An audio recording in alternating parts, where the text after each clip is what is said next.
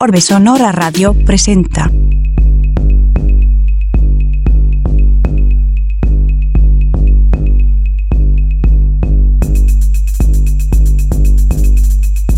...88.5 FM, Radio Universidad San Luis. Bienvenidas, bienvenidos, bienvenidas a la cuarta temporada de Orbe Sonora Radio. Aquí Rasleo les estaré eh, les estaré acompañando en esta emisión transmedia, hoy en cabina de Orbe Sonora, desde Hermosillo, conectado desde Hermosillo, Sonora, el eh, productor de radio y televisión, Daniel Ríos. La música del show es producida por el español The Tracer. El track es Trapero de Trapo. Estamos transmitiendo por Radio Universidad San Luis en el 88.5 FM en la ciudad de San Luis Potosí y en el municipio de Matehuala en Radio Universidad San Luis eh, Campus Matehuala en el 91.9 FM. El, el audio en línea. En línea nos estamos escuchando por radio y televisión.uslp.mx y por orbesonora.com. En video, en video estamos transmitiendo por Instagram TV, por Facebook y por YouTube en las cuentas de Orbe Sonora. Saludos Underprod Radio. Saludos Underprod Radio Comunidad Alemania. Saludos Underprod Radio en los Estados Unidos, comunidades Nueva York, California, Washington DC. Centroamérica, saludos Underprod Radio Comunidad Colombia. Saludos Underprod Radio aquí en México, comunidad Mexicali. Saludos Underprod Radio comunidad San Luis Potosí. Estamos transmitiendo Potosí. Hoy, en esta ocasión, en cabina de Orbe Sonora, enlazado desde Hermosillo, Sonora, Daniel Ríos, un colega que conozco ya desde hace algún tiempo. ¿Cómo estás, mi Dani? Vato, vato, vato. Hola, vato. ¿Cómo estás, vato? ¿Qué tal? Bien, bien. ¿Sí me escucho bien? Súper bien, súper bien. Yo te escucho un ah. poquito bajito, pero se me hace que es mi volumen, mira. Ahí está, ya les A ver, por acá, ¿qué onda? ¿Qué hay? ¿Cómo estás? Ahí está. Bien, ¿y tú? Muy bien, qué gusto saludarte, Leo. Este, ya hace mucho que no te veía. Buen rato. No, pues, ¿cuánto, cuánto tiempo será, Dani? No sé, la última vez que fui, fui así entrada por salida allá a San Luis Potosí en el 2015, pues ya hace casi siete años. Fíjate, ya pasó la pandemia. Pasa, casi pasan dos pandemias y yo no he vuelto. ¿no? que, a mí me que a mí me tocó la del 2009, ¿te acuerdas de la influenza allá en San Luis?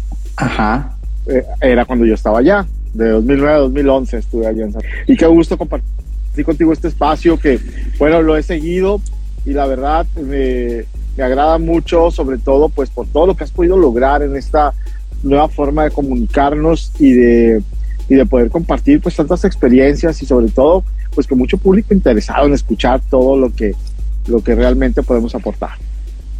Y fíjate que esto es consecuencia de la pandemia, porque esto originalmente es un programa de radio que llevo haciendo ya, ya hace un tiempo, eh, pues prácticamente toda la vida, ¿no? Pero cuando se viene la pandemia, pues no podíamos ir a las cabinas, eh, no podía ser el programa musical de siempre por el tema de, eh, dije, cobra, ¿cómo lo genero? Bueno, lo voy a generar desde Instagram, pero no puede ser musical por temas de copyright. Dije, pues va a ser así mejor la charla, le cambiamos el formato, algo así más como un talk show y pues al fin que eh, tengo afortunadamente muchas amigas y muchos amigos que están haciendo cosas bien interesantes que le han aportado mucho a San Luis Potosí, ya sea porque están aquí directamente, porque lo han visitado o, desde su lugar lo, lo, han hecho, ¿no? Y, o a México, ¿no? Y entonces digo, pues ¿por qué no platicar con ellas y con ellos y que nos platiquen sus experiencias? Hacemos un recorrido de lo que, de lo que les ha tocado hacer, ¿no? Tú ahorita, eh, ¿qué, qué andas haciendo, mi querido Dani? Fíjate, Leo, que ahorita desde el pasado mes de septiembre estoy como director de operaciones de Radio Sonora, que es la radio ah, del Estado, acá en el Estado de Sonora. Estoy en ese cargo, eh, eh, bajo la dirección de Tirso Amante, quien fue quien me invitó en esta nueva administración que comenzó el 13 de septiembre.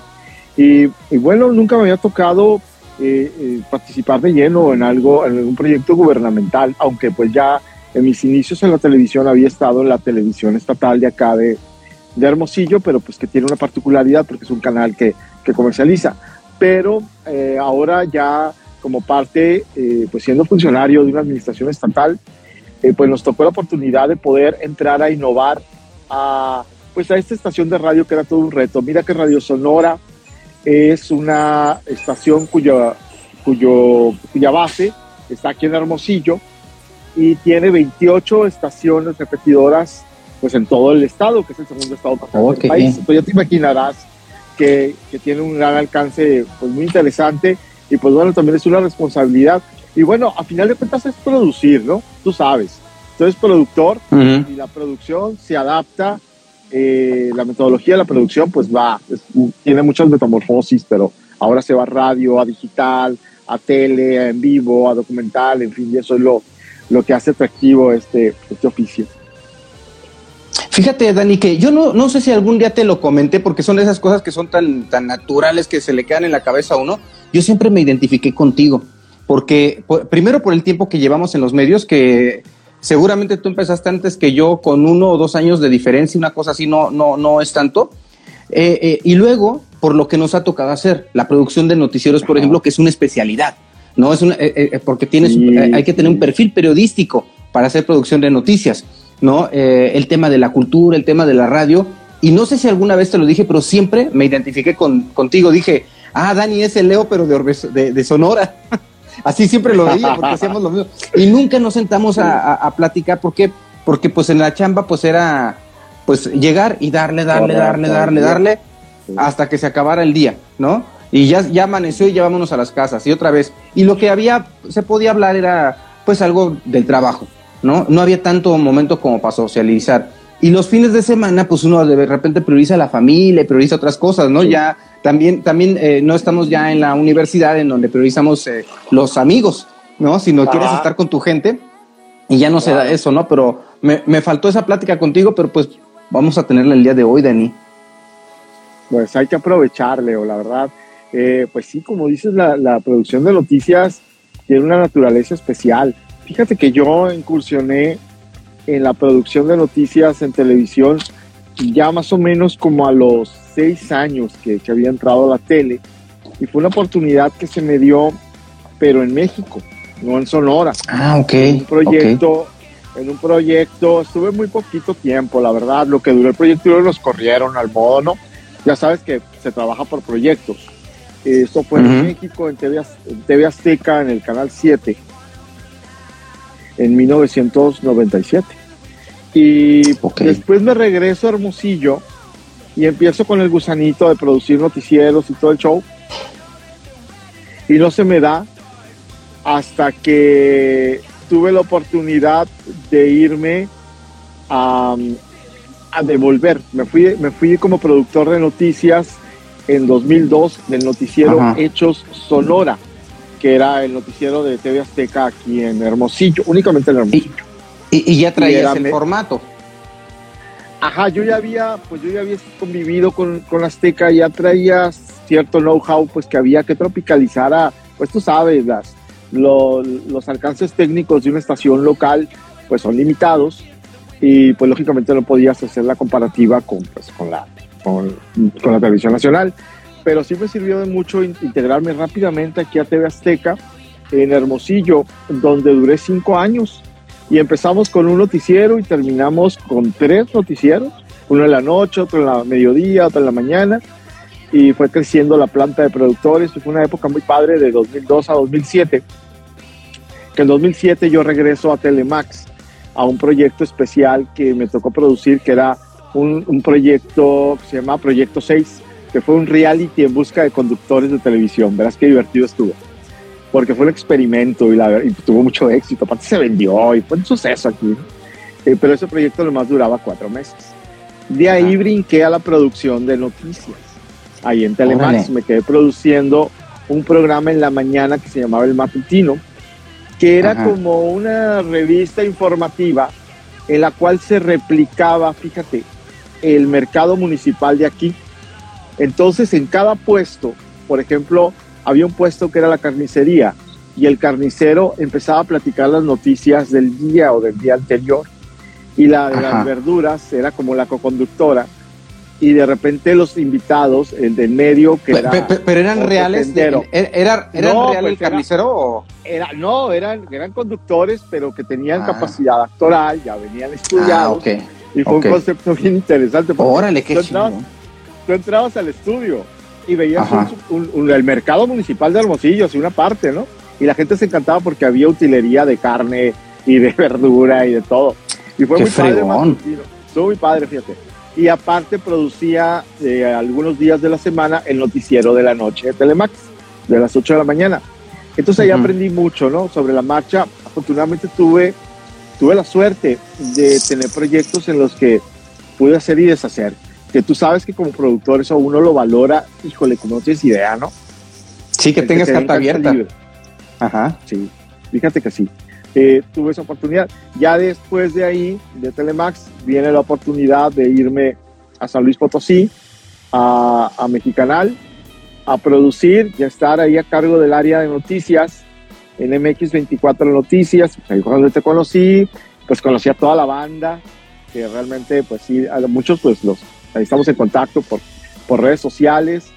El buen Israel, Tony, Edwin, Rocío, este, Osvaldo, el, el Paquito, bueno, todos, ¿no? Todos que muchos pues ahí siguen todavía. Este, y pues ahí estuve dos años y también fue otra experiencia porque pues ya sabes que el formato de ese, de ese noticiero obedecía mucho al estilo estadounidense de hacer noticias. Ajá. ¿no? Entonces ahí era aprender a hacer las cosas de otra forma, adaptarte y poder tener esa integración, pues porque eran noticias hacia los mexicanos en los Estados Unidos, vía cable desde aquí, pero pues jalábamos noticias de los estados de la República donde más representación de mexicanos hay en la Unión Americana. Y bueno, pasó el tiempo, se termina mi, mi, mi, estadía por allá en 2011, exactamente dos años después, regreso a Hermosillo y me toca entrar a producir un programa que empezaba en radio y en redes, que es de un amigo, un buen amigo periodista, muy bueno y que la verdad ha tenido mucho éxito en su concepto, que es Luis Alberto Medina, que es un, es un periodista de aquí Hermosillo, que mm, empezó a apostar por un, por un concepto informativo desde las plataformas digitales y bueno, todavía muchas cosas estaban en pañales, estoy hablando de 2011. Y me tocó estar un tiempo en Proyecto Puente, de ahí de Proyecto Puente dejo las noticias, me hago un poquito a un lado, porque pues tú sabes, también hay que estar actualizados, Leo, y, e ir junto con, con la corriente a ver qué es lo que se mueve, porque si no nos volvemos obsoletos de volada. Y me metí en una agencia de publicidad digital que también iba comenzando, que se llama Es Digital. Entonces, lo, lo, pues el, el, el conocimiento que tenía como productor me lo, me ayudó mucho a poder aprender en cómo migrar ese criterio de producción de la producción a medios tradicionales hacia lo digital. Y pues me fue muy bien. Estuvimos ahí casi tres años y medio. A la par produje un programa de cocina para TV Azteca, estoy ya como freelance, y otro programa de revista para Telemax, pero desde fuera. ¿Y podías con todo eso, Daniel? Qué sorprendente. Pues fíjate que me daba tiempo, me daba tiempo, la neta. De repente estaba en la agencia y luego tuve un programa de radio como unos seis meses que se llamó Tirados en la Sala, lo hacía de 8 a 10 de la noche. Y era la agencia, era hacer el programa de cocina y era el programa de radio.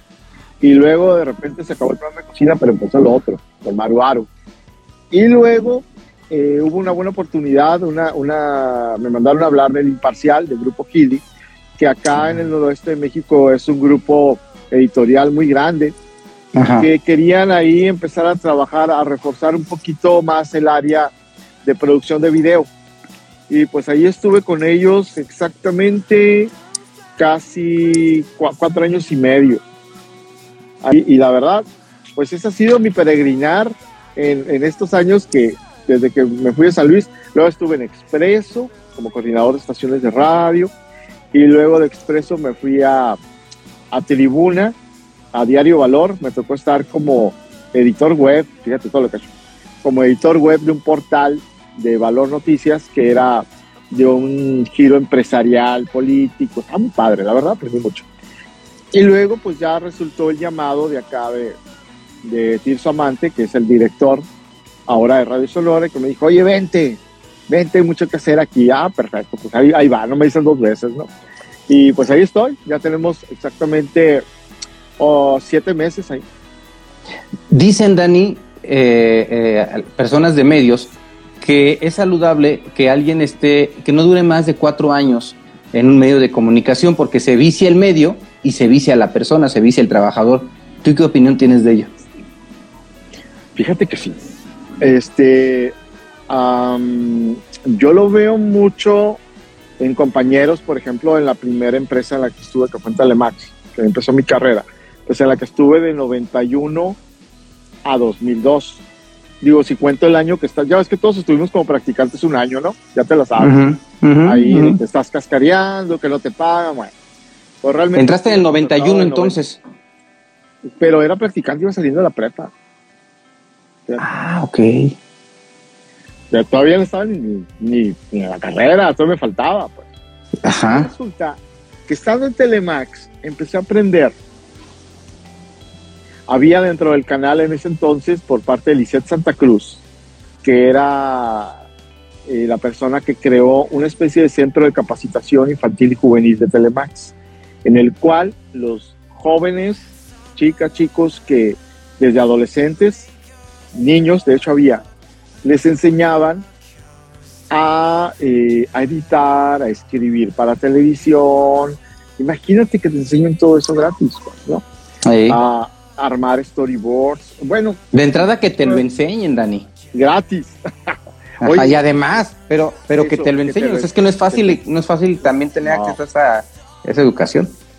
No se comparte ese conocimiento, fíjate. Y creo que Lizeth Santa Cruz fue algo que nos inculcó mucho a quienes estuvimos con ella, de que el conocimiento, eh, dice, así tú ganes un millón de pesos al año, si el conocimiento no lo transmites, no vale la pena nada.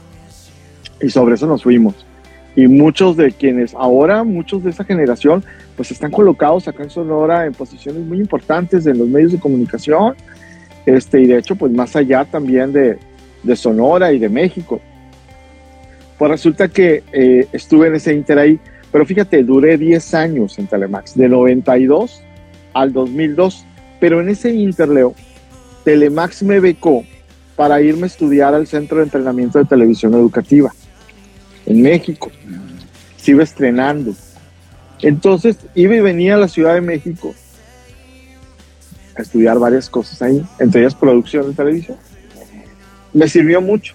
Entonces yo aprovechaba las vacaciones y la gente que iba conociendo para irme todas mis vacaciones a la Ciudad de México a pues a un curso, a meterme a TV Azteca, oye, conozco a no sé quién, pues me meto, eh, a conocer canales de televisión y a muchos cursos.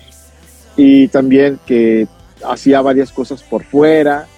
De repente pedía permiso en el canal, dos meses. Pues, yo era sindicalizado, tenía esa facilidad. Y me iba a trabajar a un proyecto grande aquí, de una agencia. ¿no? Creo que eso enriquece, enriquece mucho la profesión, pero también desafortunadamente, pues ya ahí sí ya de cada quien, pues hay gente que de repente nunca sale de las cuatro paredes y, pues tarde que temprano esas cuatro paredes dejan de existir. Y el mundo afuera cambió. Y, y, eso no abona en mucho al desarrollo profesional. Yo creo que, que sí hay mucho de razón en esa teoría de los cuatro años. Oye, Dani, pues prácticamente tienes, estás en este año cumpliendo 30 años en los medios de comunicación. ¿Esta historia dónde pues comienza? ¿En dónde, en dónde en dónde eh, eh, te enganchas, eh, qué pasó de niño, por qué tú decides el rollo de los medios de comunicación. Fíjate que te voy a platicar algo. a ver. Cuenta mi mamá, cuenta mi mamá que de niño, pues por mucho tiempo, pues yo fui el único hijo, ¿no? El mayor. Pues me dejaba mi mamá en el portabebé viendo la tele.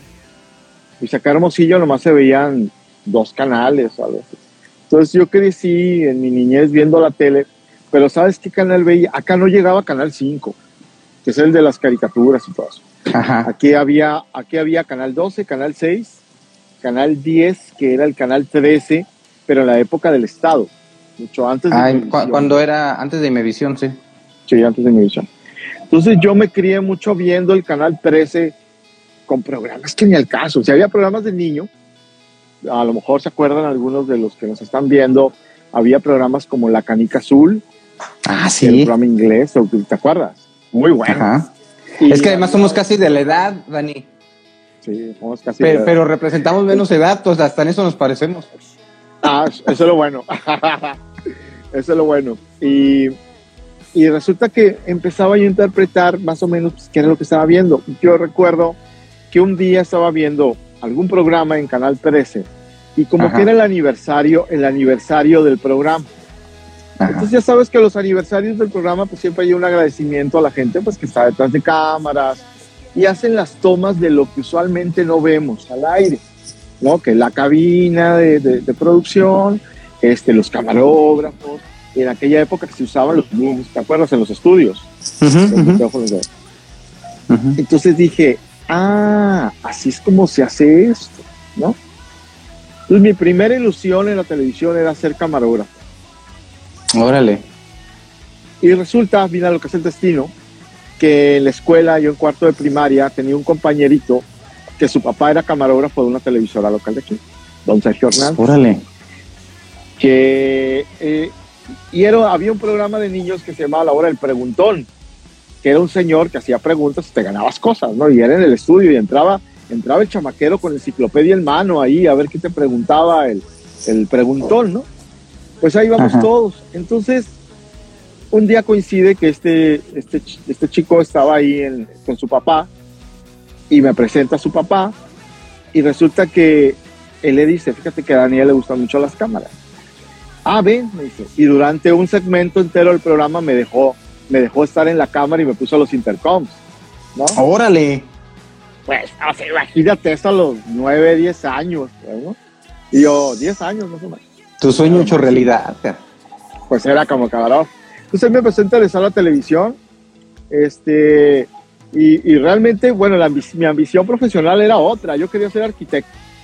Órale. Pues ya me di cuenta. Pero a los nueve años. Desde los nueve años sí me gustaba también la arquitectura y todo rollo. Yo dibujaba mucho tal. Todavía en la escuela, pues estuve en, dibujo técnico, en técnico en construcción. La onda iba para allá hasta que un día dije, no, ¿sabes qué? No, o sea, realmente a mí me gusta esto. Cuando llego a Telemax, me invitó una vecina mía que estaba haciendo, acababa de ser contratada en Telemax, en Canal 6, como editora. Me dice, ven para que veas el canal, cómo es ahora y que no sé qué. Bueno, ahí voy. Ese día que fui, me encontré al mismo amigo que me presentó a su papá, pero él ya trabajaba ahí y era camarógrafo de noticieros, a pesar de tener todavía ni siquiera 18 años.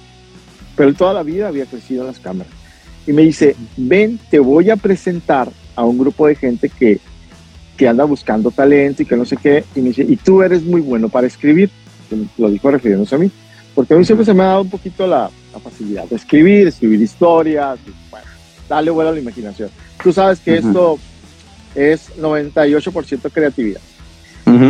Pues me presenta Lisette Santa Cruz, Aníbal Pérez, Eduardo Serrano, que eran productores y que estaban empezando como productores ya mucha gente de ahí de Telemax. Y empecé a ir todos los días, todos los días, todos los días, todos los días. El tiempo que me quedaba de la escuela, lo, me iba al canal, no iba a mi casa. Hasta que un día surge la oportunidad de que hay una plaza disponible como asistente de producción, pero nos lo ofrecieron a una que también estaba como en meritorio, igual que yo, una compañera, y a mí, pero ella tenía más tiempo que yo. Y resulta que que dijeron, oye, pues aquí está una plaza, Daniel va en la tarde a la escuela, Carla va en la mañana, porque no la comparten en lo que termina la escuela, ¿no? Qué padre. Pues ella no, oh, espérate, ella no quiso. la quiso toda la plaza para ella. O todo o nada. Entonces yo quedé fuera. Sí, entonces yo quedé fuera. Pues ya me dijeron, oye, pues, ¿sabes qué? La bronca es que no vas a poder estar aquí porque pues, simplemente puede estar gente que esté trabajando, pues lógicamente, ¿no? Bueno, que sale. Pues ya muy digno me fui agarré mi bicicleta, yo tenía en ese entonces 18 años, recién cumplidos. Agarré mi bicicleta y las televisoras, o sea, Canal 6 y Canal 12, estaban en la misma calle, ¿no? Como a Y te pasaste al siguiente canal. Sí. así es, así es, ¿eh? A mí me pasó algo similar. y ahí te voy, ¿no? Llego, toco, yo ya sabía quién era el jefe de producción, le digo, oye, ando buscando a Abel Limón, que era el jefe de producción Oye, yo soy Daniel Ríos, Abel, de alguna vez te he visto por ahí, que no sé qué. Mira, yo estaba aprendiendo allá en Canal 6, pero pues quiero seguir aprendiendo, ¿no? Quiero ver si hay oportunidad.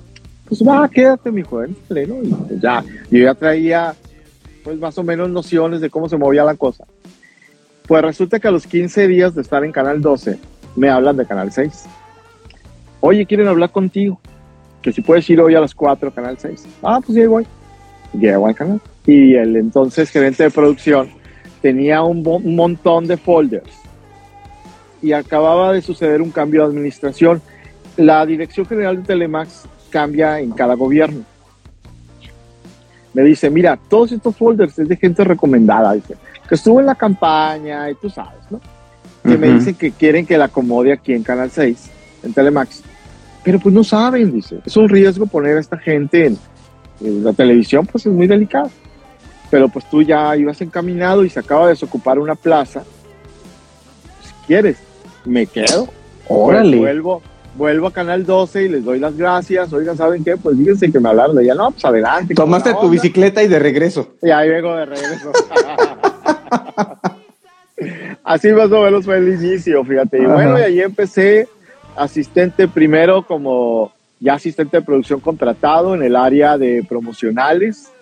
Eh, y luego también era yo asistente de producción de Mirna Pineda, que es una gran comunicadora que ahora vive en Arizona, que por muchos años fue eh, titular del noticiero de Telemax en las noches, una gran periodista, la verdad, le aprendí mucho Mirna, fui su asistente de producción y luego pues pasé a, eventos especiales y después me, empezaron a soltar programas.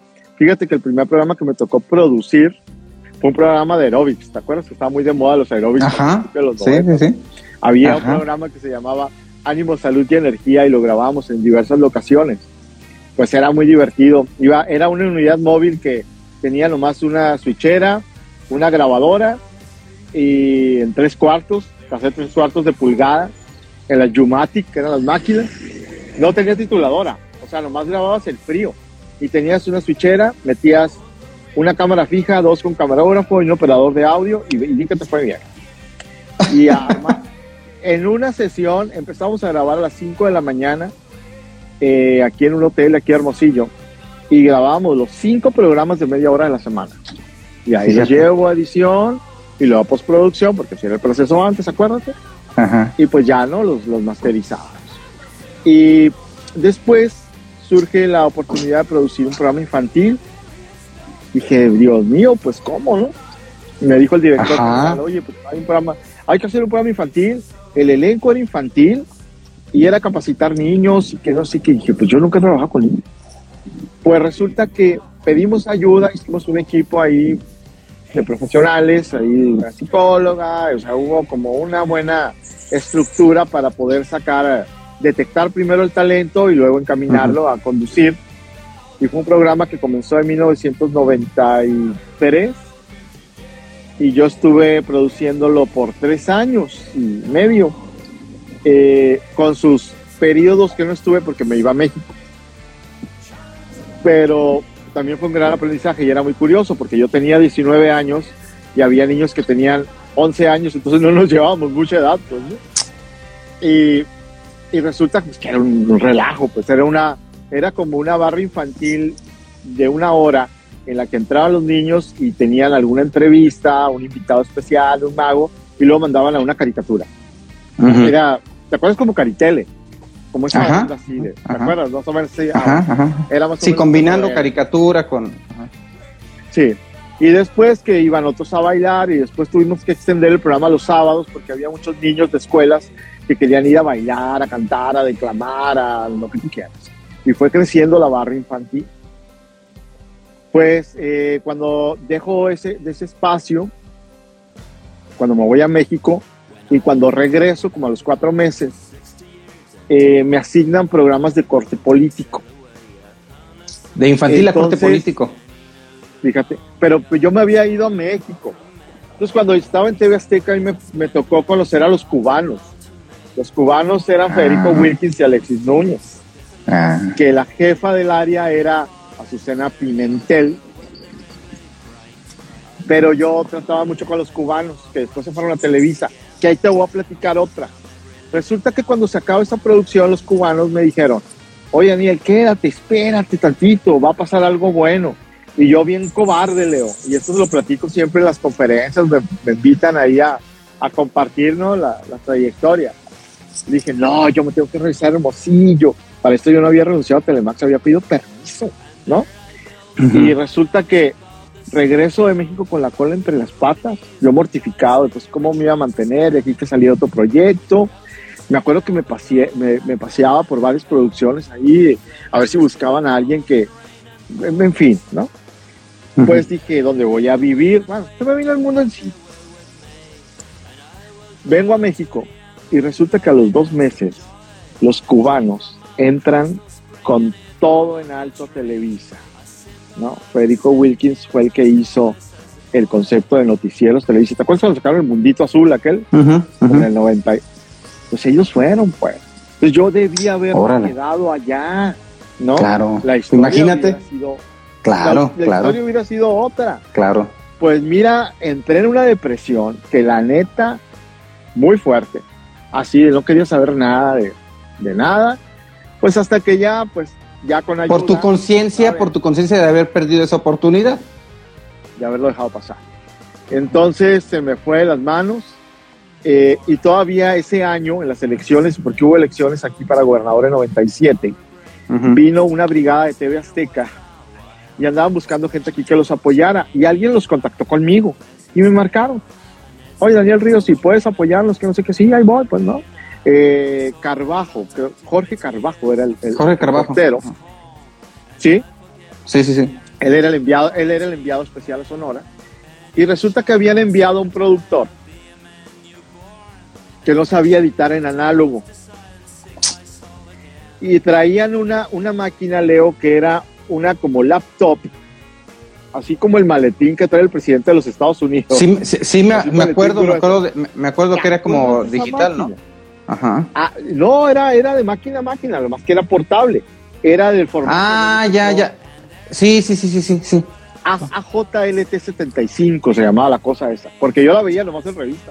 Entonces me hablan los de Azteca, llego ahí al, hotel donde se habían instalado y en cuanto entro veo el maletín y dije, esa es una AJLT75 para Sony. Me dicen, ¿la sabes usar? Y yo, sí, pues te vas a quedar con nosotros en la cobertura. Pues yo avisé a Telemax, pedí permiso y me dijeron, sí, ahora va.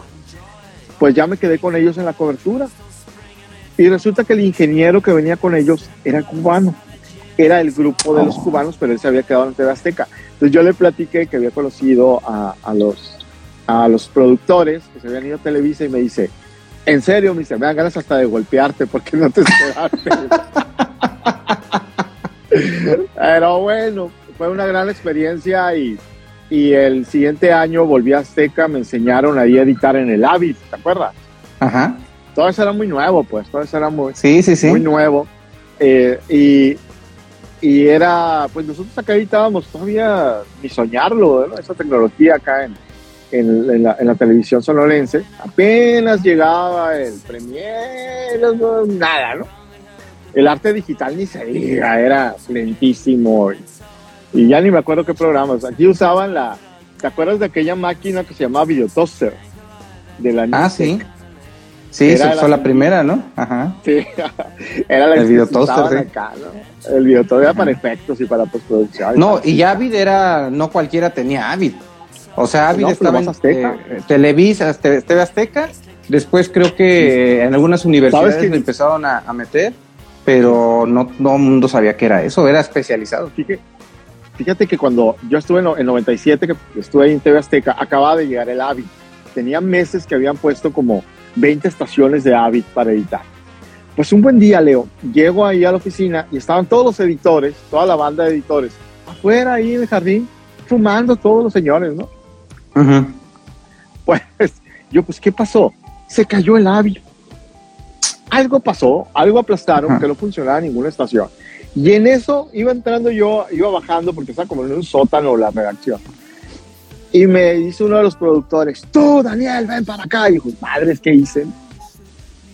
Tú sabes editar en análogo de máquina. Ah, santa salvación. Pues, pues no terminaba de decir eso. Cuando ya me tenían en FX, le decían al área, en un tercer piso ahí mismo, pues me armaron una isla de edición con un, un RM de la Sony dos máquinas, creo que eran Betacam, este, dos monitores y órale, hacer offline. Pa, pa, pa, pa, pa, pa, pa. Ese día salí a las 2 de la mañana editando.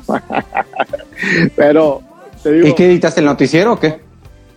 Todo, no, mira, ya no me acuerdo. Aparte de para noticias, este, hasta ventaneando pasó por mis manos. O sea, era más que nada videos de apoyo, ¿no?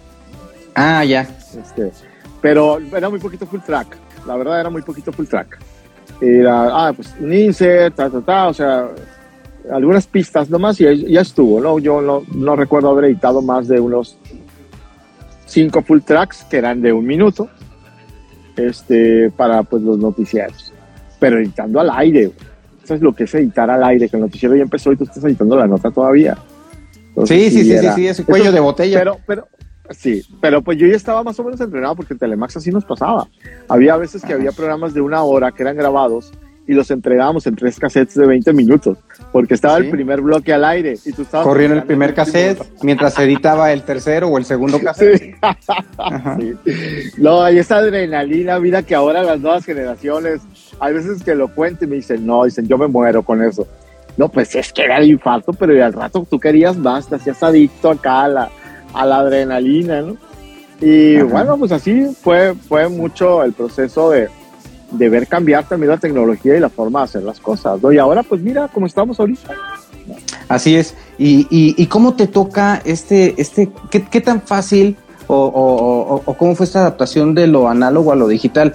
Porque es un proceso en el que no hubo mucha capacitación. O sea, en México empieza a llegar este equipo, empieza a llegar este equipo y, y, de, y es que algo tan sencillo, la, referencia de que es un audio saturado, ¿no? Porque una lectura es en, el, en la forma análoga y otra lectura es en la forma digital. Y te acuerdas que decíamos que la cresta pique a rojo en lo, en lo digital, pues ¿cuál saturabas todo? Es diferente. Y así como eso, los parámetros de broadcast, todo, todo, todo, todo es algo bien distinto, pero no hubo esa capacitación, sino los dueños de las empresas compraban el equipo y decían, tú lo sabes, tú solucionaslo. Y ahí estás leyendo instructivos que no venían en español porque no existía eso en español. No, pues no, no, no, y a veces ni instructivos había. O sea, el clásico pícale, pues a ver qué pasa, ¿no? Y sí, la neta, sí era, pues. Mira, yo ya ahí, em, eh, ya cuando llega más que nada la cuestión digital, em, por ejemplo, en el noticiero Azteca, todavía me tocaba una combinación.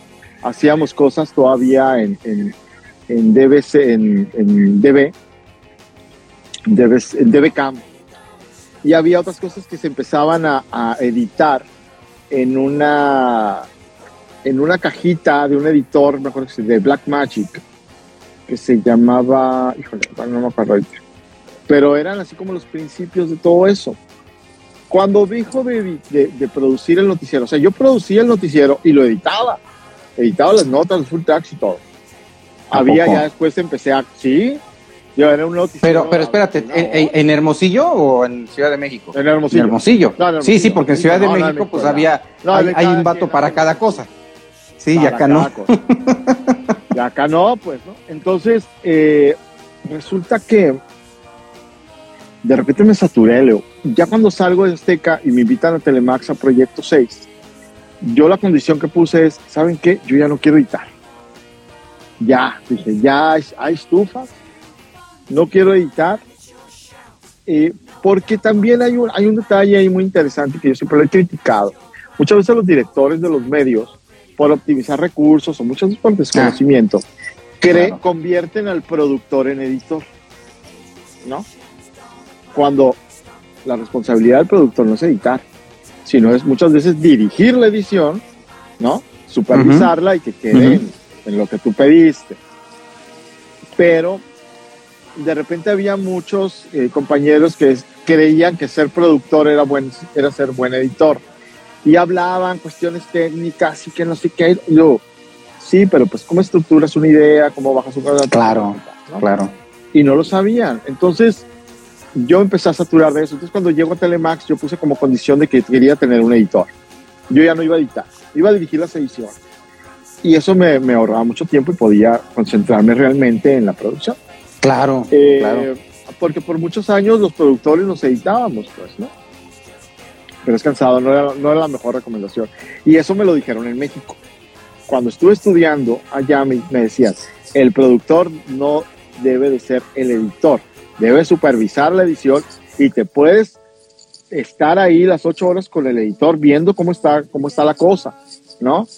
Sí, para dirigirlo. No es, claro, pues, ¿no? Ya, pues ya en la experiencia, pues ya hay editores en los que puedes confiar, te entregan el trabajo y bueno, tú ya lo miras. Pero sí fue una transición en la que sí me desafané de la edición. Ya, yo ya no quería saber mucho de edición, pero eso sí, no me engañabas con una mala edición. No. Claro, porque la detectabas. Sí.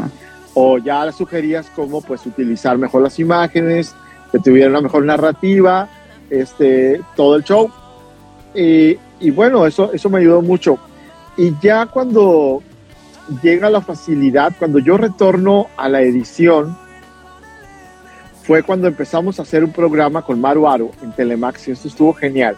Ella andaba buscando un productor porque le dijeron que tenía que hacer un programa de, de media hora, creo, a la semana. Y resulta que era un programa, Leo, que lo grabamos en un iPhone. ¿A poco? sí. ¿Y qué modelo de iPhone tengo El iPhone 5C. Ya, ya he tenido más o menos una cámara, ¿eh? pero pues obviamente no es la óptica de una cámara. Pues no, pero resulta que inventamos ahí un concepto que se llamaba Reality Magazine, que era como ah, seguir a Maru en, lo, en lo que le pasaba. Ahí andan en YouTube varios programas. Ahí en, hoy, es Maru, se llama el programa. Pues resulta que hicimos el demo y todo el show lo presentó Maru a Telemax, fui yo, fue como productor externo. Y me dice, oye, ¿con qué cámara lo hicieron? Le digo, con un iPhone. Y, lo, y luego yo empecé a retomar la edición ahí eh, y lo editaba en el Final Cut, en la, en aquí en la lab. Pues era muy padre, pues. Pero no teníamos ni accesorios, Leo. Era así a mano y córrele y sí, sí, sí, sí, el ruido y todo checamos. Eh, ¿Cómo, cómo lo solucionaban el microfoneo? Pues con el ambiental. como Dios nos va a entender. A ver, como Dios nos va a entender con el ambiental, todo era así, pues. Ya después los hicimos porque empezaron a vender, ¿te acuerdas? Que los adaptadores para el boom. Y Pero eso ya fue mucho después, Dani. Pues fue como al año y año y medio, pues nosotros duramos dos años, tres meses al aire. Y el programa así con un iPhone duró vendido dos años y tres meses al aire. Órale, qué padre. Y editaba las cortinillas en aplicaciones. Ah, qué fregón. Bajé el cameo y bajé varias. Y ahí editábamos las cortinillas del programa. Y así era en el iPhone o era en, en, la, en la laptop, en el Final Cut. Y duró ese tiempo el programa. Entonces fue la última vez que yo me metí a editar, ¿no? Un programa. Y luego ya que me fui al imparcial, pues ya había un equipo de editores, pues ya era más guiar la edición y lo que necesita más lo que hace un productor, ¿no? Y empezamos a hacer varias, varias cositas ahí en el imparcial porque había un estudio este, chiquito ahí para grabar y pues hicimos que resumen informativo, Hicimos una serie de musicales por cinco temporadas que se llamó Acústico, El Imparcial, eh, hacíamos coberturas especiales, empezábamos, fíjate, tuvimos un programa que se llamaba Mesa Deportiva, que lo empezamos a hacer en Periscope, ¿se acuerdan de Periscope? Así cuando acá, de, pero, Twitter, así, pero así a mano, ¿no? Así de, hola, vamos a hablar de esto, y, así era. Y luego pasamos a Facebook Live, y luego ya empezamos a, a más o menos a perfeccionarnos ahí, pero digo, si lo ves ahorita, no a ver muy silvestre, ¿no? Pero en aquel Sí, sí, sí, pero en ese momento es algo. Pues por algo quisiste editar cuando trabajabas con un iPhone porque pues era algo innovador y ese juego no te lo ibas a perder. Ahí, ahí dices, pues aquí yo sí tengo que ser un editor porque quiero jugar eh, con esto, quiero experimentar también para conocer las posibilidades que me da hacer televisión con un dispositivo móvil, ¿no? Así es, así es. Entonces, eh, fue mucho de eso. Este, y bueno, ya me empecé a meter en otras cosas, ¿no? Ya empecé a, hacer, a meterme mucho en la cuestión de estrategias digitales. Eh, en la agencia aprendí mucho. Estuve como coordinador comercial de una agencia de publicidad digital en la época en la que nadie creía en el Facebook, en la que nadie creía en Google, en la que todo el mundo me decía que estaba loco, que todo Facebook era gratis. Y en la, yo era coordinador comercial y en mi vida había vendido un mazapán. Entonces, y que además porque iban a porque, porque iban a pagar por algo que era gratis, ¿no? Y que cómo y que tú que, les asegurabas, ¿no? Ese ese discurso de que pues sí, eh, fue, fue, un camino difícil pues que alguien tenía que hacer. No, bien complicado. Bien complicado, todavía sigue, ¿eh? Porque ahora pues ya ves los cambios de políticas que son muy, muy seguidos, con mucha frecuencia.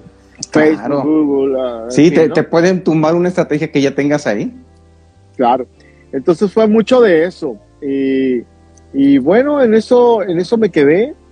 Este, hasta que vuelvo a la radio, em, a coordinar unas estaciones de, de radio. Me entretuve, la verdad. Aprendí mucho también. Y cuando había salido de Expreso estuve un mes y medio eh, empezando a formar el área comercial de, de, un grupo radiofónico que había aquí. Fíjate que tenía las estaciones de los 40 y la Qué Buena, que son marcas muy fuertes. Pero resulta que tenían ahí un problema en el diseño de la estrategia comercial y me hablaron a mí. En eso estaba, pues cuando me hablan de, de, la administración eh, de gobierno, me dicen, oye, ¿sabes qué? Pues queremos que que te vayas echando en la mano con la radio del Estado a renovar la programación y como director de operaciones. No, pues ya, pues ya sabrás toda la aventura que me encontré y pues en eso estamos ahorita y pues ha sido muy divertido y también de mucho aprendizaje, porque es una estación de radio eh, del Estado que va a cumplir ahora en octubre 40 años al aire. Fíjate. Entonces, pues el compromiso es fuerte este año, pues para poder, uno, eh, que el aniversario también sea el banderazo de muchos de los proyectos que hemos estado preparando a lo largo de, lo que va a ser el primer año de administración. Y es que fíjate que esto que comentabas hace un momento, bueno, ahorita estás en, en, un lugar que tiene un presupuesto, que no sé qué tan grande sea, pero pues al final hay, hay, un presupuesto que puede ser afectado también. bueno, pero hay, hay algunos eh, gobiernos que sí le destinan, y, y, lo sabemos porque hemos trabajado con televisoras y con medios estatales, le destinan una buena lana y otros que no. Pero cuando son eh, particulares y, regularmente esto ocurre eh, no en la Ciudad de México, sino en el resto del país, es que los dueños de los medios piensan o quieren que se haga todo con un peso, ¿no? Y que hagas de todo, ¿no? Ahorita que, platicabas, que editabas y que, y que tenías que producir al aire, fíjate, a mí me tocó en una televisora, eh, sí estar con el editor, al aire, estar corriendo la, el, el video, los cassettes, y además estar corriendo el teleprompter, güey. La, torre. Y, y, una vez me tocó todavía switchar. Imagínate la cabeza que tienes que tener porque estás checando los niveles de audio, estás, estás, estás haciendo la producción, ¿no? Falta gente, pero no manches, o sea, es, pero te, cómo te curten esas cosas. No, sí, te hacen, te hacen así de, te curta, como dices, es cierto, o sea, ya, ya después dices, oye, pues es que pasa, ah, como quiero me lo aviento, yo ya lo viví, nos podemos ir por aquí, por allá, por este lado, por el otro, ¿no? Y, y, y sí, dio la mejor experiencia, ¿no? Digo, para mí, el canal eh, Telemax fue, como digo, la, la, universidad de la tele, pues, ¿no? Donde aprendías y luchabas contra todo todos los días, ¿no? Este, me tocó hasta diseñar escenografías, pues pintar la escenografía que yo sí, claro. robar, robarme pintura de la bodega, este, eh, hasta robarme las máquinas de escribir y llevarme las escondidas al estudio para escribir los guiones porque no había computadoras, o sea, ondas así, pues que, que a final de cuentas dices tú, bueno, eran, eran batallas muy formativas y divertidas. Oye, Dani, si ahorita tú, por ejemplo, te detienes, haces un alto en tu vida, te sales de la pantalla que es tu vida y observas este camino que te ha tocado recorrer ¿cómo, cómo lo definirías a alguien eh, que quisiera conocerlo, que quisiera conocer este mundo? Así ya desde afuera, no estando desde adentro, porque estando desde adentro es lo más fácil, ¿no? De que, no, pues mira, vato, que por aquí, por acá, sino te sales y ves tu vida recorrida, los esfuerzos, las, este, los tropiezos, eh, los, crecimientos, los escalones, eh, los golpes, ¿no? Ves esa realidad del, productor de provincia. Sí, que, es muy, muy distinta. Mira, yo creo que a final de cuentas es un privilegio muy, muy satisfactorio. Yo lo, yo lo contaba como productor, eh, eso también afecta tu vida. Porque lo mismo podía estar grabando algo en el basurero municipal, en el peor lugar marginado y a las dos horas estaba en Palacio de Gobierno, ¿no? Produciendo algo, a lo mejor un mensaje del gobernador. Esos contrastes, eh, asimilar esos contrastes, creo que entrar a lugares donde la gente normal, común y corriente no puede entrar, tener el contacto directo con personalidades muy importantes en diversos ámbitos. Creo que cuando lo ves de fuera dices tú, oye, qué suave, ¿no? Tienes como que, que la llave o la oportunidad de andar por todas partes y, y codearte. Em, pero lo veo como una como una un privilegio muy satisfactorio, lo repito, ¿no? Este, mm, si me dicen lo repito, lo repito. No me, no me Claro, claro. y, y eres no un ejemplo que. Ajá. No, dime, dime, dale. Ah, no, te digo, y sabes qué es lo importante, Leo? Transmitirlo a las nuevas generaciones. ¿Qué pasa? Se ríen de mí, y yo he sido muy crítico muchas veces de los medios aquí, incluso de, mi de mis propios medios donde yo trabajaba porque les digo, formen gente, hagan más cantera, ¿no? ¿Cómo puede ser posible que yo vaya al canal? Y no es por demeritarlos, porque realmente son los profesionales de décadas ahí. Pero de repente ves a los mismos camarógrafos de hace 30 años. Décadas que no se renuevan. y, no, hay oportunidad de empleo a nuevas personas. No ves una camada nueva, no ves una camada nueva de directores de cámaras. No hay. No hay directores de cámaras nuevos. Y tú sabes que dirigir cámara es fantástico, Leo. A mí me encanta dirigir cámara. Es fantástico dirigir cámara. No hay camarógrafos así como de estudio, bueno, de estudio, gente en audio. audio es, no, no, no, es este, también se quedan los mismos, las mismas figuras, que a veces sí cumplen ellos con, con la premisa de transmitir el conocimiento, pero de repente las nuevas generaciones pues traen otros objetivos, que ellos quieren ver frutos más rápido. Y pues no es así. Otra visión de la realidad. Sí, completamente distinto. Sí.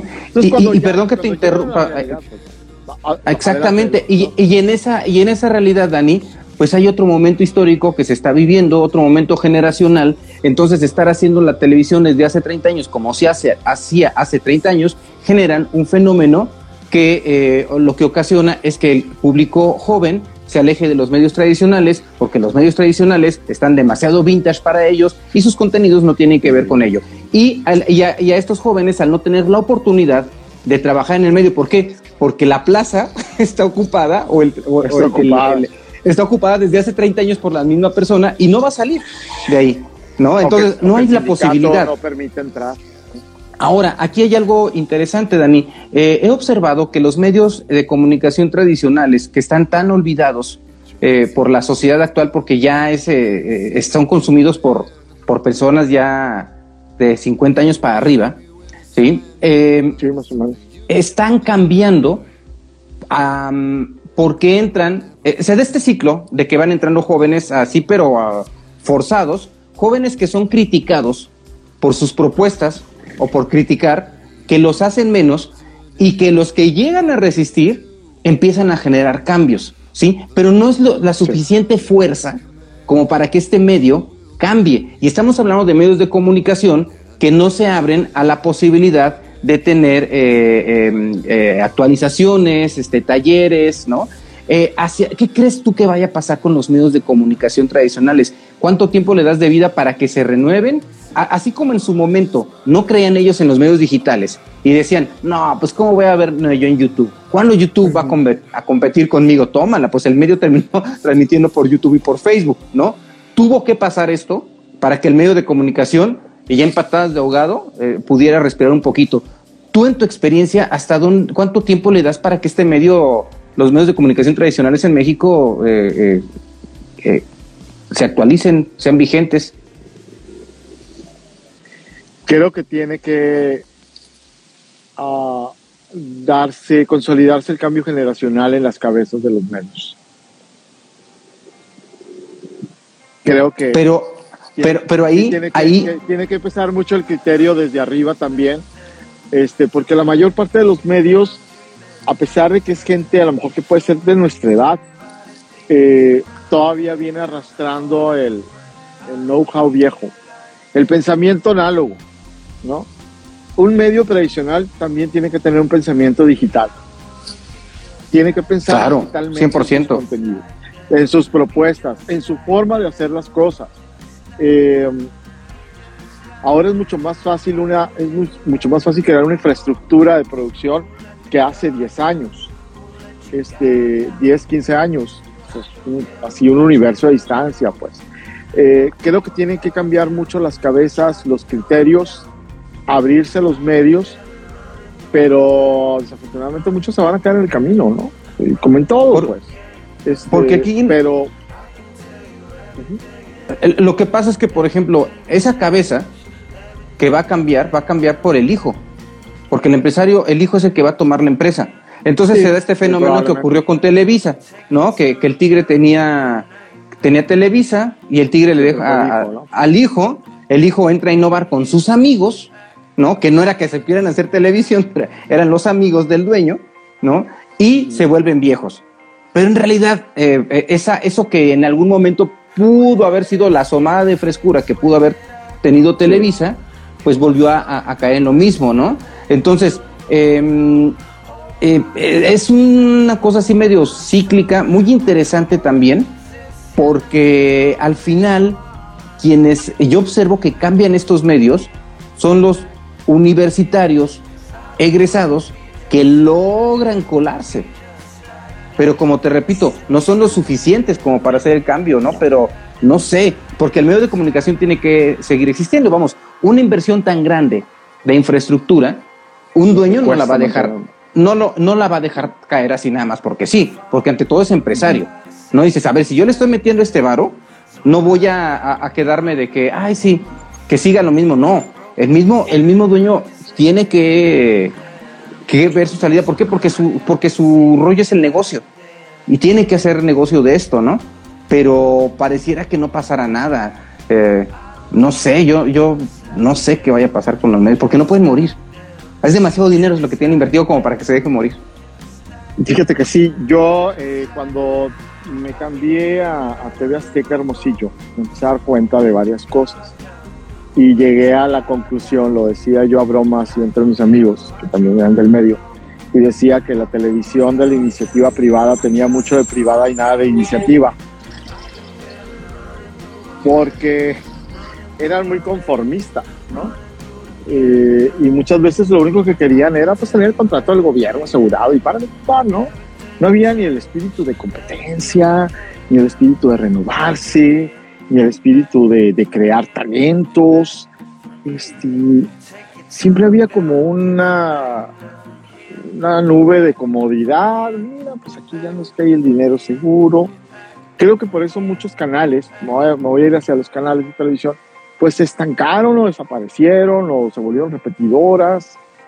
Eh, de, bueno, de hecho, hace poco me enteré que en San Luis Potosí el canal 13 no está transmitiendo, está en huelga. Pues están en huelga. Pasó. Oye, no puede ser posible que, que, que, un canal tan importante, de tanto arraigo ahí, haya caído en huelga y tiene años ahí en huelga. Yo no sabía hasta hace algunos meses. Y, y, te, y, y meses que no les habían pagado. Sin embargo, transmiten digitalmente. Ahí sí nos convino ser digitales con, con, otros trabajadores, que son los que no están en huelga, pues sí. en, otro, en otra zona de la ciudad, transmiten de manera digital, ¿no? Pero no tengo dinero pues sí, para pagar, de todo un fenómeno ahí es, es pasado de lanza, ¿no? Esa es, la, es la onda, pero podemos replicar ese tipo de situaciones, más o menos por el estilo, en muchos canales eh, en, en la República, canales de televisión en los estados. Pero yo creo que, que los medios, en este caso la televisión, se tiene que dar la oportunidad de realmente darle entrada a estos talentos. Sí pueden convivir. Yo, yo sí confío en que sí pueda convivir la generación digital o la generación de, de la producción de la televisión, eh, que a final de cuentas tú produces. O sea, el producir es producir, es como rezar, pues, ¿no? O sea, el rezo es en el Islam y en el, en los católicos, o sea, a final de cuentas, la producción es igual, pues tú produces para, para, digital, para Facebook, para TikTok, para lo que tú quieras. Nada más cambia la narrativa. Exactamente, exacto. Y, y, las herramientas, pero pues igual es producir. Y yo creo que ahí se tienen que abrir las, las televisoras. Creo que algunas empiezan tímidamente y lo empiezan a hacer, eh, dejando entrar gente nueva.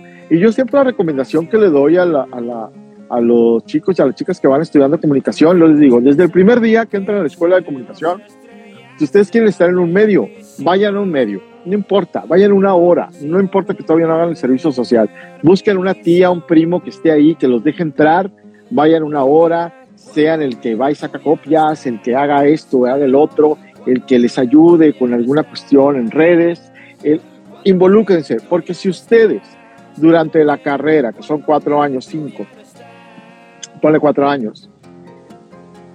Al momento de que se titulan, para mí, tú vas a tener cuatro años de experiencia. Claro. Aunque vayas recibiendo tu título.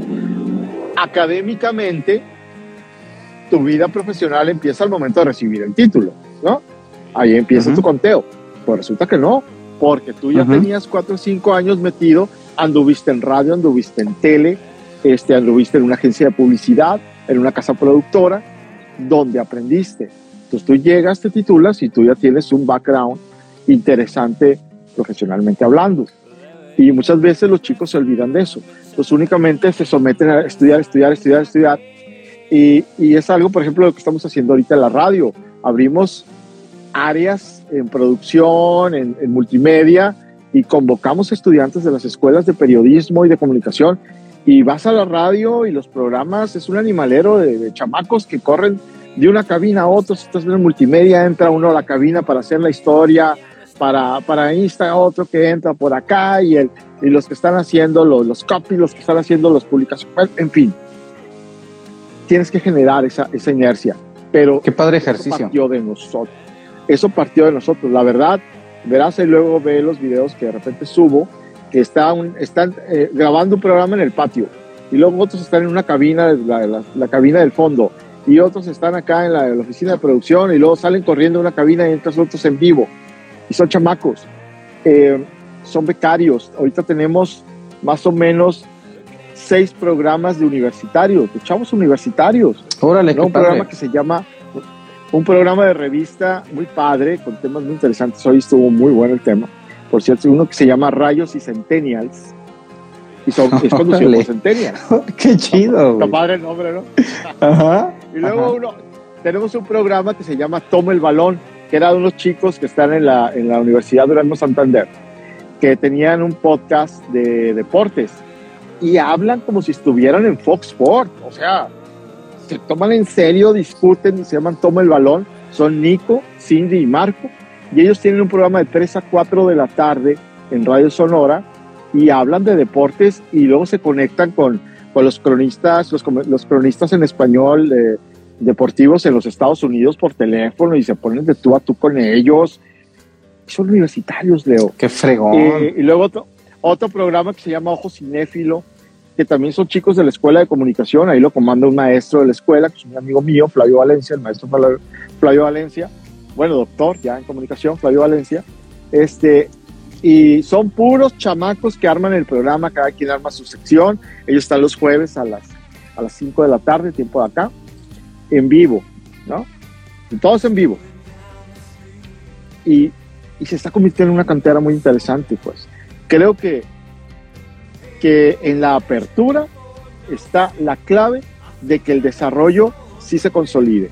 Si la puerta se mantiene cerrada, el destino va a ser otro. Definitivamente. Sabias palabras, Dani. Oye, Dani. por ahí va la eh, cosa. Eh, eh, así es. Estoy viendo que, estás tomando una bebida refrescante y que no estás en tu casa. no. ¿En dónde te encuentras no, De hecho, de hecho estoy, mira, está mi perra Lola. Lola, saluda. Hola, Lola. Hola, Lola. Me está acompañando Lola. Estoy en un café que se llama Club 41 aquí en Hermosillo que es de unos amigos emprendedores que pusieron un, un café muy padre aquí en una plaza, en una zona nueva de, del centro de la ciudad. Y pues aquí vine, me vine a transmitir porque aparte está muy agradable la tarde, ya que aquí tenemos que aprovechar los pocos momentos de bonito clima porque pues las temperaturas de 48 grados para arriba ya no tardan en llegar. Si aquí son las 11 de la noche en Hermosillo, ¿qué hora es? ¿Cuántas horas son? ¿Dos? Son las 9 con 5 de la noche. Ah, súper temprano. Estamos dos horas Tres horas menos. Dos. Dos horas. Dos, horas, menos. Es tiempo del Pacífico. Ya, en invierno eh, vamos a estar una hora. Órale, Sonora, con razón. Sonora no cambia la hora. Es el de los estados que no cambia. Creo que es el único estado que no cambia la hora. No tiene cambio de horario. Sí, porque Arizona tampoco cambia la hora. Ah, Entonces es ahí como que un acuerdo que hay para, pues tú sabes, ahí el cruce de cosas y demás. Entonces por eso Sonora quedamos de repente a dos horas o a una hora del, tiempo de Ah, cambia, con razón, me confunde eso. ¿Y ahorita tú regresas a trabajar o ya te vas a tu casa con Lola? No, yo, no, yo, yo ya salí, ya pasé a Lola, de hecho me la llevé a la oficina y estuvo un rato conmigo antes de venirme acá al café. Iba, iba a transmitir, fíjate, desde la radio, pero iban a estar grabando ahí, iban a estar ocupando las cabinas. Eh, dije, no, pues mejor me voy allá a la calle. Dije, ya de una vez. Qué bien, Dani. ¿A, qué hora empiezas tu día? Ah, pues ganas tengo. No, pues, no, pues ven, pero ven en octubre, es buen mes porque no te recomiendo venir entre julio y agosto y septiembre, es horrible el calor, la verdad, está muy gacho pero en octubre es un buen, un buen, un buen momento. De octubre hasta abril, venía Sonora, es muy buen tiempo. Eh, fíjate que yo empiezo a las... Hay veces que tenemos reunión a las 8 de la mañana y si no hay reunión a las 8 de la mañana, llego a las 9 a la oficina, ¿no? Y pues tú sabes, no hay hora de salida, pues depende, ¿no? Hay veces que salgo a las 6, a las 7 o a las 8. Hay días que tenemos programas especiales desde el patio de la radio, pues yo me quedo ahí hasta que se acaba todo, ¿no? a las 8 de la noche. Y pues ya, ya me voy a la vida un rato. Sí, que prácticamente son 10 horas, promedio 11 horas. Promedio, hay, hay hora de salida, pero no hora de entrada. Y pues esto es una pasión, porque al final hacer lo que, lo que a uno le gusta, eh, pues no le, no, no se ve como que, ay, tengo que ir a trabajar, sino es, qué chido, tengo que ir a trabajar, ¿no? No, para nada, no para nada. Pero también, también hemos aprendido, tú y yo, pues que ya no es lo mismo los tres mosqueteros que 20 años después, ¿no? Entonces sí. Y hay que privilegiar nuestros tiempos, ¿no? Claro. La salud, yo sí tuve un problema muy serio de salud hace como dos años. Este, afortunadamente lo pasé. La, la ¿cómo se dice? La, la libré en, en, la cuestión de que, de que pude, pude recuperarme, pude recuperarme, este, pude recuperarme eh, de un proceso largo. Em, y bueno, pues aquí ando, ¿no? no nunca me rajé. Y, ya como que de ahí cobras conciencia, pues de que pues, te tienes que cuidar más, ¿no? Claro. Oye, sí son muchas horas trabajando, pero ya no te malpasas, ¿no? Ya te llevas tu comidita o buscas algo más saludable que, que comer, este, ya no es aquella, ya no, ya no nos queda el hacerla al fakir como lo hacíamos antes. Sí, que dices, ahorita como, ahorita como. Total, ya ahorita que acabe, ahorita que acabe. Y ya te dieron las seis, las seis de la las seis de la tarde, las eh, y estás desayunando a las a las seis, a las siete, ¿no? No puede ser así. Oye, Dani, pues me ha dado, me ha dado mucho gusto que nos hayas acompañado a, la cabina de Orbe Sonora, conectándote desde Hermosillo, y pues tienes una plática muy interesante, ¿no? Y, y grandes experiencias. Gracias, grandes experiencias, porque cada que publicas algo en Facebook, a mí me gustó esta dinámica que comenzaste a hacer o este, eh, no sé si una, una dinámica personal que empezabas a poner alguna experiencia y ta, ta, ta, ta, te agarras a escribir. cuando llegaba la, la, onda análoga, cuando llegaba esto, cuando llegó mi primera Betacam, yo hice, y, y, y no me canso de ah. leerlas porque pues me tocó vivir algo bien similar, ¿no? Entonces dije, órale, qué padre. Y de verdad que tienes una plática muy rica, muy entretenida, con, con mucha experiencia, pero una visión crítica crítica, pero no agresiva, ¿no? Sino crítica propositiva de decir, mira, esto se soluciona, ¿sí? Y, de esta manera, ¿no? Y esa es una buena actitud, porque un productor debe de tener esa, e, e, esa actitud eh, propositiva, porque no se te puede cerrar el mundo. Claro, que uno a la hora de los trancazos te, se vuelve un diablo, ¿no? Y, gritas y haces y se te enciende fuego por todos lados, ¿no? pero eh, son momentos de estrés que también hay que aprender a controlar, porque sí, como decimos, no, no es lo mismo de antes y, pues bueno, la situación que te pasó también consecuencia mucho de, de, esas situaciones, ¿no? De, de, esos eh, subidas y bajadas, ¿no? Entonces, eh, pues muy propositivo, Dani, y mucho gusto de verte de nueva cuenta. Gracias, Leo. Gracias a, ti. aquí en San Luis. Gracias. Aquí tú sabes que en San Luis tienes un, un amigo, ¿no? Y, un gran colega. Igualmente, acá en Hermosillo, espero ir a San Luis. Fíjate que eh, aquí mis amigos en Sonora dicen, oye, tú añoras mucho San Luis. La verdad, yo siempre añoro mucho San Luis y, y de repente hay alguna noticia de San Luis Potosí en la tele y, y ah, veo que está pasando, ah, mira, es en tal parte, que no sé qué este, siempre queda un cariño muy especial por San Luis Potosí y me dicen, oye, y si te dicen que te quieres ir a, a vivir a San Luis Potosí, yo le digo, yo sí me voy. Órale. para, empezar por el, para empezar por el clima. sí, pues bienvenido. la, pasé, muy a gusto, igualmente, Leo, este, cuando quieras venir para acá, a que vengas a conocer donde el desierto se junta con el mar y pues muchos de los atractivos que hay acá en Sonora. Ya sabes, acá tienes tu casa y espero verlos pronto ahí en San Luis. Qué amable, cuando gustes, cuando gustes, Dani. Cuando gustes estar por acá. ¿Sí? Saludos, Dani, y, y saludos a quienes estuvieron. No, no, no, pues gracias a ti, Dani. Saludos a quienes se estuvieron conectando aquí en Instagram, a quienes nos han escuchado por Radio Universidad en, en, San Luis, en Matehuala, por Toxic Pro Radio, y quienes han descargado el podcast también en las diferentes plataformas o quienes nos han visto en video también en, las diferentes plataformas. Dani, un saludo, un abrazo y mis respetos. Cuídate mucho, cuídate mucho, buenas noches igualmente, Leo, este, y pues estamos pendientes. Que estés muy bien, Dani. Hasta luego. Hasta luego. Orbe Sonora es una producción de Leo Cano para Radio Universidad San Luis. Descarga y escucha este podcast en iTunes, SoundCloud y Mixcloud, buscando Orbe Sonora. Licenciamiento Creative Commons. Atribución sin derivadas 2.5 México. Algunos derechos reservados. Orbe Sonora.